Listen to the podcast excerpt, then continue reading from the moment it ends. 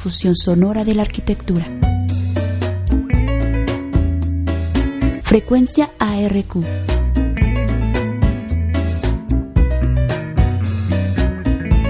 Provocando que la arquitectura se oiga en medios alternativos desde Morelia, Michoacán.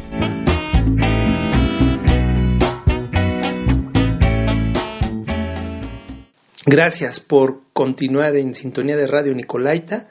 Te saluda Yarco Miriel González al micrófono y en controles técnicos Junior Cabrera, quienes estaremos acompañándote esta noche de jueves, recordando cómo el arquitecto Oscar Heigerman nos permitió conocer parte de su valiosa trayectoria. Como él lo cita, una arquitectura de la esperanza acompañada, reconociendo y aceptando al otro y su contexto Seguramente ya se dieron cuenta que suelo guardar registros sonoros de varios instantes que se detonan en nuestra ciudad, y es que creo que tomar conciencia de esos instantes nos permite hacer esa metamorfosis individual que hace posible la transformación colectiva y con el apoyo de la radio universitaria animar a esa toma de conciencia y responsabilidad en estos tiempos y sus desafíos. Empecemos por recordar aquel instante cuando finalmente se inaugura el Centro de Información, Arte y Cultura. Escuchemos el reporte de Violeta Gil. Con una inversión de 65 millones de pesos, la rectora de la Universidad Michoacana se despidió con la inauguración del Centro de Información, Arte y Cultura, obra que cuenta con un espacio de poco más de 6.200 metros cuadrados, destinados para la realización de exposiciones, congresos y seminarios. Ubicado en Ciudad Universitaria, la apertura de este recinto se realizó después de 10 años de haberse iniciado el proyecto, ya que fue en 2001 cuando se comenzó la obra. Sin embargo, en 2013 se detuvo y fue hasta el 2009 cuando se retomó este proyecto del arquitecto Teodoro González de León. Durante el acto inaugural, la rectora Silvia Figueroa agradeció el trabajo y el apoyo de los funcionarios y de la iniciativa privada. Además, recalcó la sólida relación que la Universidad Michoacana mantiene con Conaculta. Somos, por lo tanto, universidades que privilegiadamente han mantenido esa colaboración directa y esto ha permitido un impulso muy importante a la cultura y a las artes en Michoacán. Y porque los recursos gestionados ante las instancias federales para la conclusión de esta importante obra se canalizaron a través de CONAJUL. El arquitecto Teodoro González de León explicó el trabajo que se realizó en este edificio que cuenta con 12 salas de reunión, áreas administrativas, 10 salas para ponencias, sala de exposiciones temporales, sala de prensa, cafetería y servicios, todos creados con el objetivo de fomentar el diálogo y el debate. Además agregó que el centro será un símbolo de la comunidad universitaria. Deseo una larga vida a este, a este nuevo y necesario centro que va a ser un, va a ser un símbolo de la comunidad universitaria. La titular de Conaculta, Consuelo Sáizar, explicó que el recinto está destinado para ser sede de congresos y coloquios y recibir a investigadores y académicos del país y de distintas partes del mundo. A este espacio acudirán investigadores, académicos y profesores provenientes de todo el país y del resto del mundo a dialogar y discutir sobre problemas teóricos, sobre temas prácticos. Y se buscarán respuestas individuales a preguntas colectivas. El CIAC será sede de congresos y coloquios, conferencias y talleres que reafirmarán a Morelia como un centro indispensable de peregrinaje cultural y contribuirá a consolidar a México como la plataforma intelectual del español en América. Puntualizó que las nuevas generaciones de Nicolaita serán los que mejor aprovecharán estas instalaciones. Porque estoy segura que se apropiarán de este escenario de innumerables maneras. Porque la universidad, además del lugar de estudio y aprendizaje, es donde se forjan las amistades más fieles, los gustos más entrañables y las pasiones más encendidas. Reportó para CB Noticias Violeta Gil. Una muestra más de que este espacio arquitectónico es sede para recibir a investigadores y académicos del país y extranjeros se cristaliza el 4 de octubre del 2013 y se nos informa de la exposición Oscar Hagerman, arquitecto y diseñador, cuya inauguración sería en punto de las 18 horas. ¿Quién es Oscar Hagerman? Él es oriundo de La Coruña, en España, nace en 1936 Es doctor honoris causa en Educación para el Desarrollo por la UIA. Estudió arquitectura en la UNAM. Ha diseñado casas, escuelas y mobiliario en México, especialmente para comunidades indígenas y campesinas. Ha sido maestro en las facultades de Diseño y Arquitectura de la UNAM, en la Universidad Iberoamericana Campus Santa Fe y Puebla, y en el Centro de Estudios para el Desarrollo Rural, CESDER, y la Universidad Autónoma de San Luis Potosí, Facultad del Hábitat. Obtuvo el premio Quorum por su trayectoria como diseñador, el premio Prince Claus de Holanda, el premio Galio de la Universidad Iberoamericana y él ha ofrecido pues, diversas conferencias en México y en el extranjero. Escuchábamos al maestro Jorge Flores, profesor investigador de la Facultad de Arquitectura de la Universidad Michoacana, uno de los organizadores de esta exposición, quien, después de presentarlo, los asistentes, volcamos la mirada a este gran ser humano, quien con su voz decía lo siguiente. Muchas gracias a la Universidad de San Nicolás por haber puesto esta exposición y a todos los que trabajaron para lograr que hoy se inaugure en este lugar. Muchas gracias a todos por estar aquí. Yo creo que hay una arquitectura de relaciones, de armonías con el entorno, con las personas, su cultura y su paisaje. Esta es la arquitectura que yo he tratado de hacer durante toda mi vida. Me da mucho gusto ver cómo las nuevas generaciones de arquitectos tienen tanto interés en hacer una nueva arquitectura, mucho más próxima a los materiales naturales, mucho más respetuosa del medio ambiente, cuidando los recursos naturales del planeta una arquitectura más próxima a las personas, una arquitectura de convivencia, de vivir con la comunidad, no junto a la comunidad. Arquitectura de la esperanza.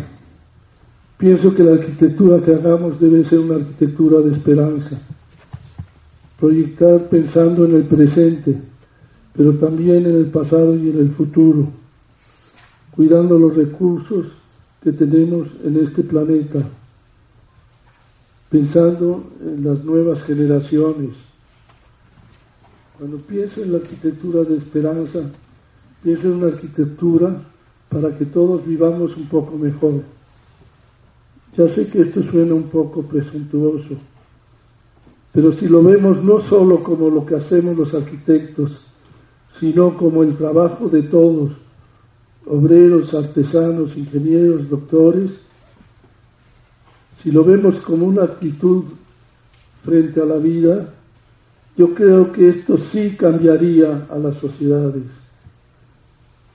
Vivir con la esperanza de que entre todos podemos mejorar nuestro pequeño universo. Esta exposición es un pequeño recorrido por mi vida profesional es un poco como un álbum de recuerdos. Creo que he sido un arquitecto muy afortunado. He trabajado como a mí me gusta en las comunidades y con las personas. Tengo recuerdos tan bonitos de mi vida profesional, tantas ilusiones compartidas con mis compañeros de trabajo, tantas alegrías con las gentes de los pueblos, tantos acompañarnos en nuestras tristezas y preocupaciones, tanto construir sueños juntos, ver levantar una escuela que son la esperanza para jóvenes de la comunidad, una esperanza para transformar sus vidas Me recuerdo de Ismael, un ahijado huichol de Nueva Colonia, el primer hijo que se graduaba de una familia numerosa. Lo recuerdo cuando llegó a la graduación vestido como un príncipe, con la ropa que le había hecho su madre con muchísimo cariño, muchísimo cariño durante todo el año. Una ropa que le hizo para que se pusiera en esa celebración.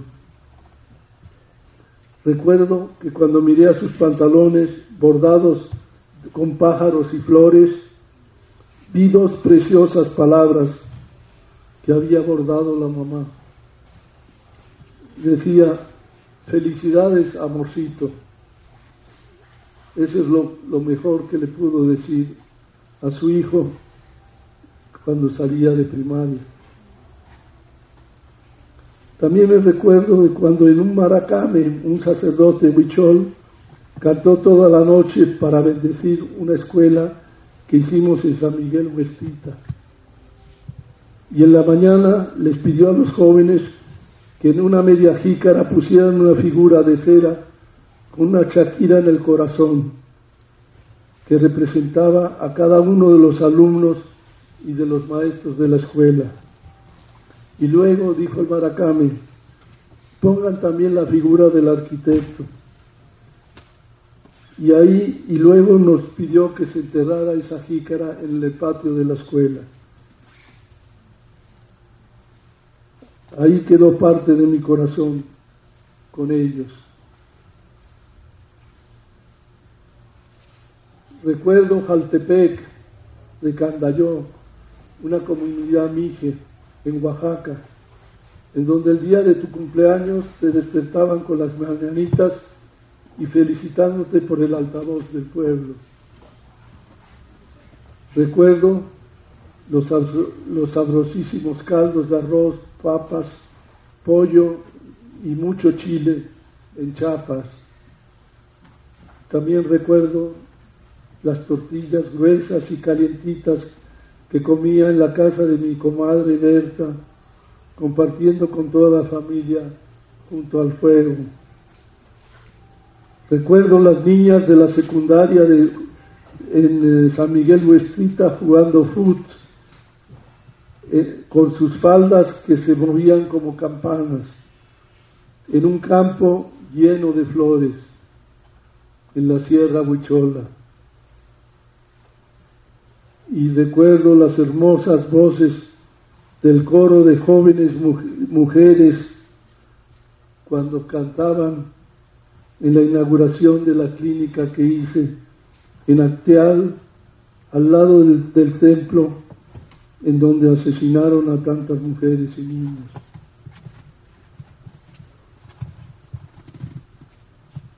Esta exposición está llena de recuerdos Podría pasarme aquí horas recordando cosas hermosas que me pasaron en mi vida profesional.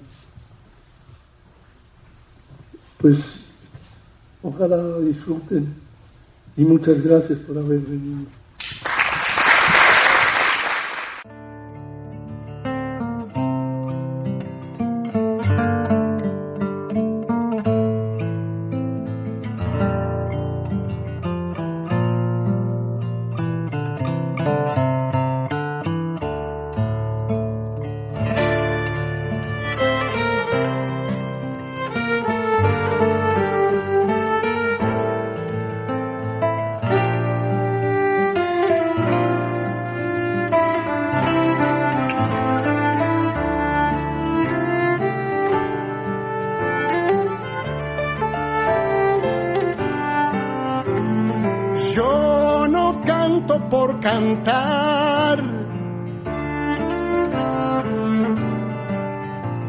Ni por tener buena voz.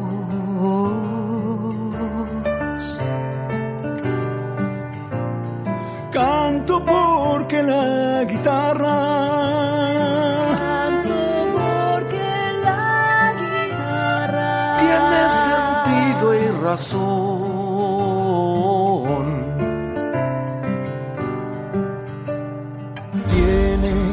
corazón de tierra y alas de palomita.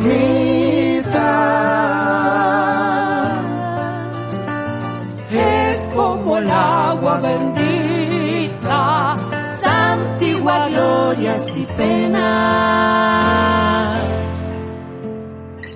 Aquí se encajó mi canto, como dijera Violeta.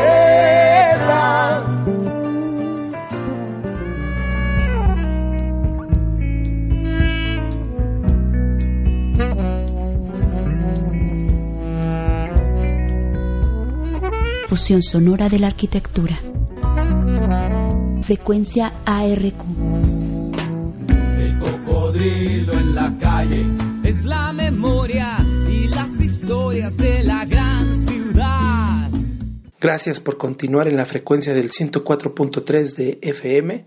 Escuchas frecuencia ARQ, difusión sonora de la arquitectura, abordando el tema de memoria sonora de la exposición Oscar Hagerman en el CIAC de la Universidad Michoacana, que tuvo lugar en octubre del 2013 y que hoy, jueves 3 de junio del 2021, estamos escuchándole nuevamente a la distancia, esperando que cada uno de ustedes pueda ir sacando reflexiones de sus palabras.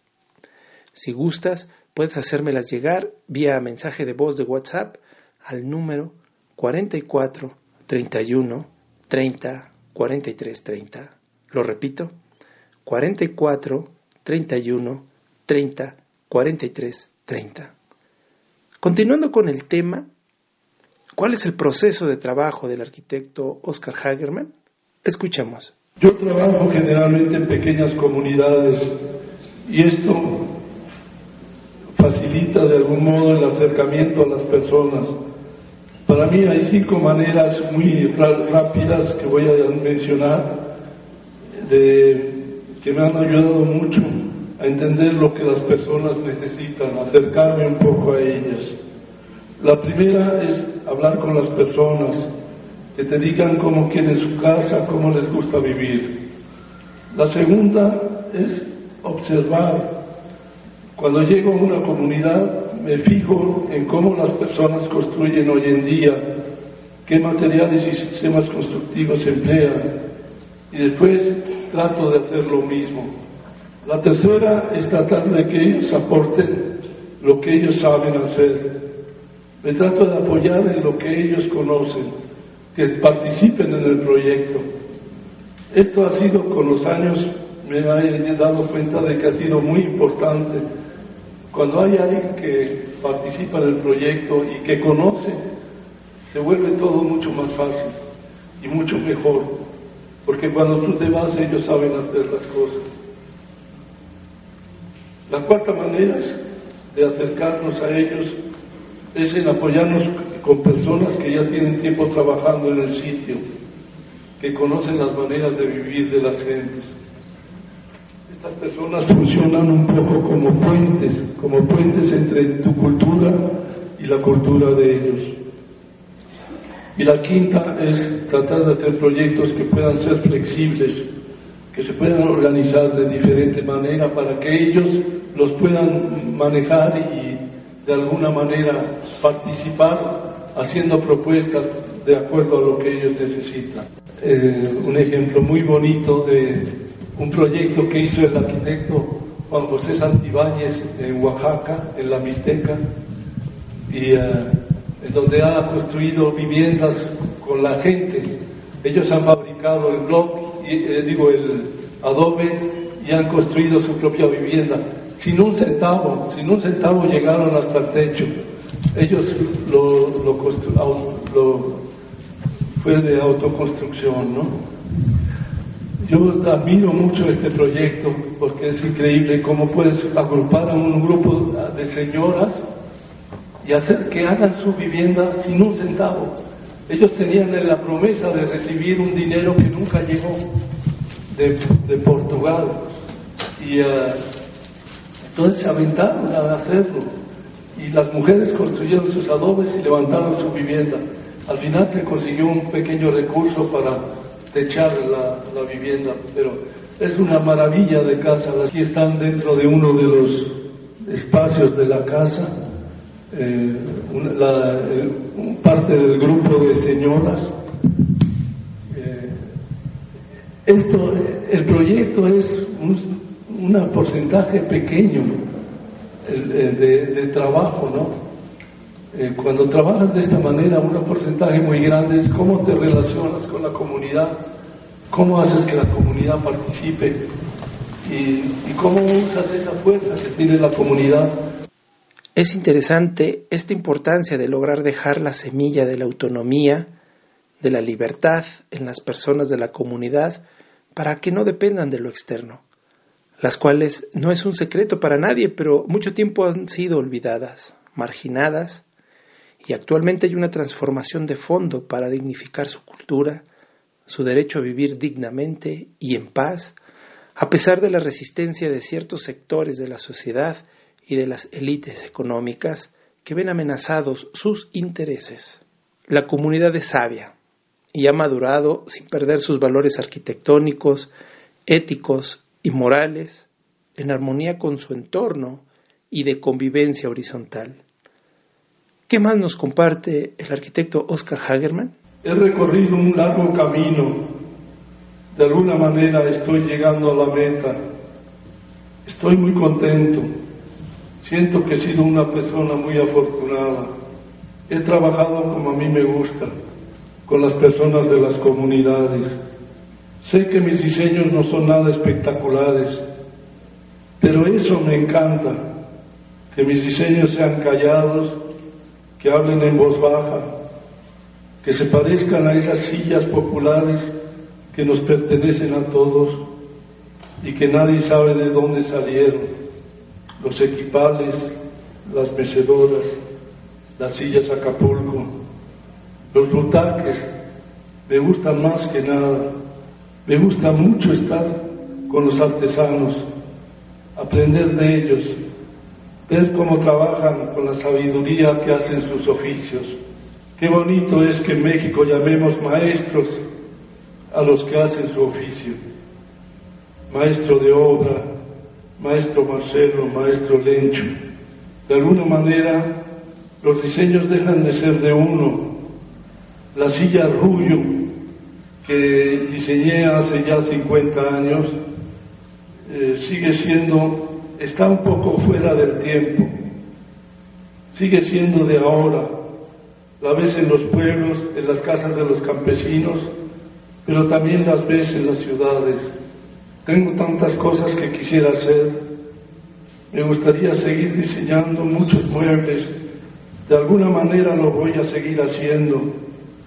Cuando enseño ergonomía a cientos de estudiantes en todo el país, Pienso que de alguna manera voy a seguir diseñando sillas por mucho tiempo. Cuando proyecto casas para campesinos que armonizan con sus costumbres, creo que ellos las van a seguir construyendo por mucho tiempo. Creo que más importante que, la que de la arquitectura y el diseño es que aprendamos a convivir como hermanos que aprendamos a vivir en paz en este pequeño mundo. De alguna manera, el mundo en que vivamos lo van a hacer ustedes, los jóvenes. Ustedes tienen la obligación y el derecho de hacerlo. Desde nuestra profesión podemos hacer muchas cosas para que este mundo sea mejor para todos. Muchas gracias. el derecho de vivir sin miedo en nuestro país, en conciencia y unidad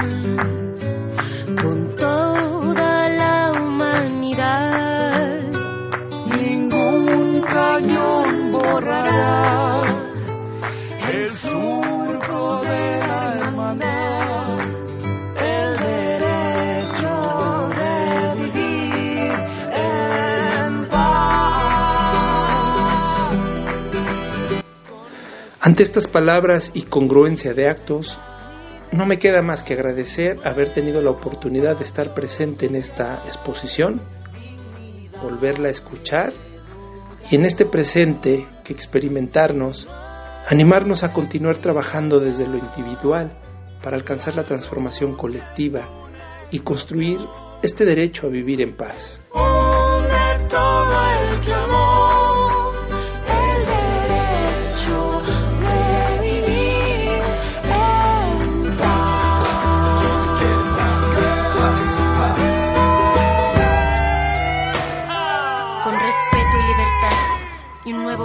social.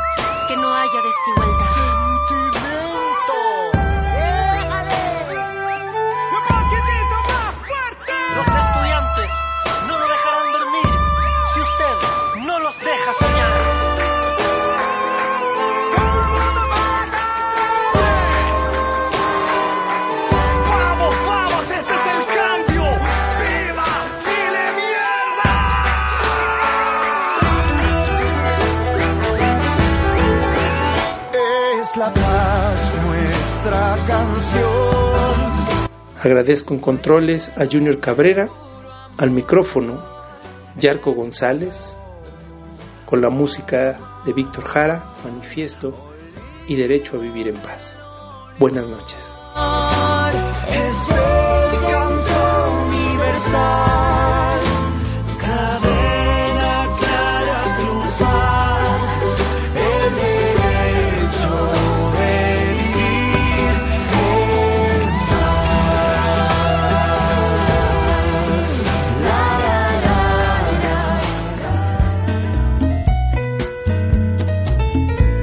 Frecuencia ARQ.